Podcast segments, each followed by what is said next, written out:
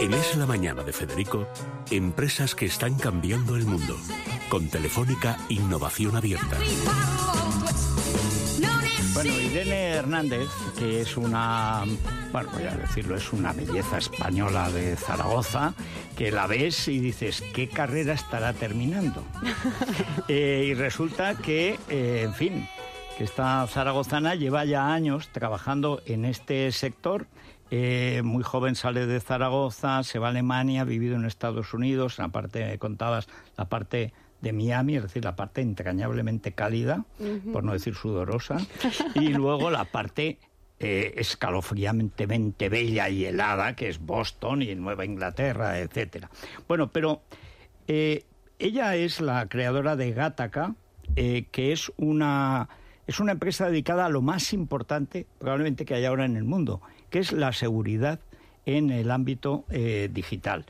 En todos los sentidos, pero especialmente en el de los negocios. Es decir, el gran cambio de Internet en el mercado es que se pueden hacer negocios en el mercado.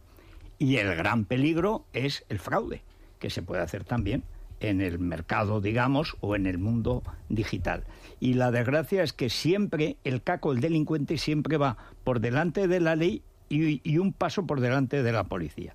Bueno, cuéntanos cómo es Gataca y ¿Qué, es lo que habéis desarrollado? ¿Qué parte habéis desarrollado más contra ese fraude digital, contra lo que es violentar la buena fe del que vende y del que compra, hay que decirlo, ¿no?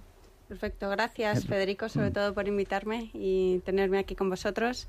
Efectivamente, nosotros empezamos a trabajar en Gattaca hace dos años como un proyecto de investigación en MIT y nos dimos cuenta, la, la motivación inicial fue em, eh, quizás más en torno a las violaciones de privacidad en el uso de los datos personales en Internet.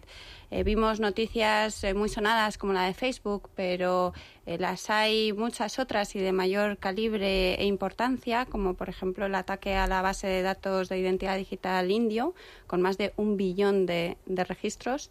Em, y eh, a la vez estábamos explorando la posibilidad de explotar tecnologías blockchain para tratar de eh, resolver este problema muy pronto nos dimos cuenta de que eh, la arquitectura que estábamos proponiendo no solo eh, permitía favorecer la protección de datos personales, sino que además mejoraba muy significativamente eh, la lucha contra el fraude de identidad y también la reducción de costes en lo que se denomina en la industria financiera y otras industrias reguladas como KYC, Know Your Customer que es una eh, legislación que obliga a ciertas eh, industrias a validar la información de sus clientes. Eh, KYC nació, como una eh, normativa para luchar contra el blanqueo de capitales, pero con la digitalización de las economías se ha, se ha, convertido en la principal herramienta que tenemos hoy en día para luchar contra el fraude de identidad. ¿Y es, y es eficaz? Pues eh, muchísimos analistas y las entidades financieras, las grandes entidades financieras, han eh, constatado que KYC es uno de sus grandes retos actuales. Eh, los procesos son muy ineficientes, la verdad. Y es que estamos hablando de una cosa que nace ahora, ¿no? O hace muy poco. KYC no, la normativa lleva ya mucho tiempo vigente. Lo Pero de cara al usuario, siempre tenemos que meter 25 veces la contraseña. Es la arquitectura lo que creemos que está fundamentalmente equivocado y es que eh, al final obliga al usuario digital a crearse una cuenta en cada uno de estos servicios y acceder su información personal una y otra vez sin ningún tipo de control. De garantía.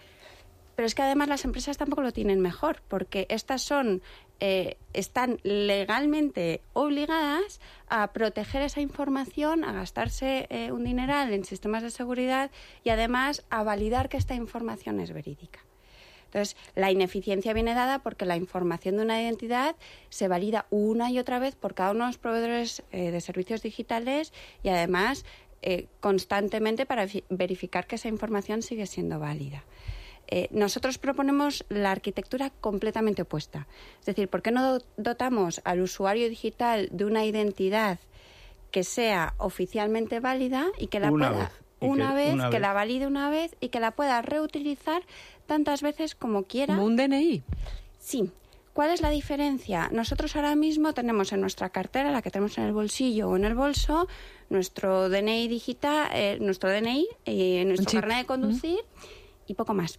¿Por qué? Pues porque no nos cabe mucho más. Eh, pero en realidad nuestra identidad está conformada por muchísimos más credenciales, como mi certificado de nacimiento, mi certificado de matrimonio, mis certificados académicos, si me apuras hasta mis registros médicos y además y las tarjetas de crédito y los emis efectivamente, eh, pero es que además los emisores no son solo nacionales yo, por ejemplo, que he estado viviendo fuera, eh, puedo tener credenciales emitidos por instituciones que no son españolas.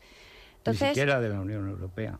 Efectivamente. Entonces, ¿cómo tengo en una única cartera credenciales que puedan ser emitidos por cualquier emisor a nivel global y que yo los pueda consolidar como una única identidad que soy y poder reutilizar esa información para acceder a servicios digitales de forma instantánea. Y eso es Gataca. Eso es Gataca.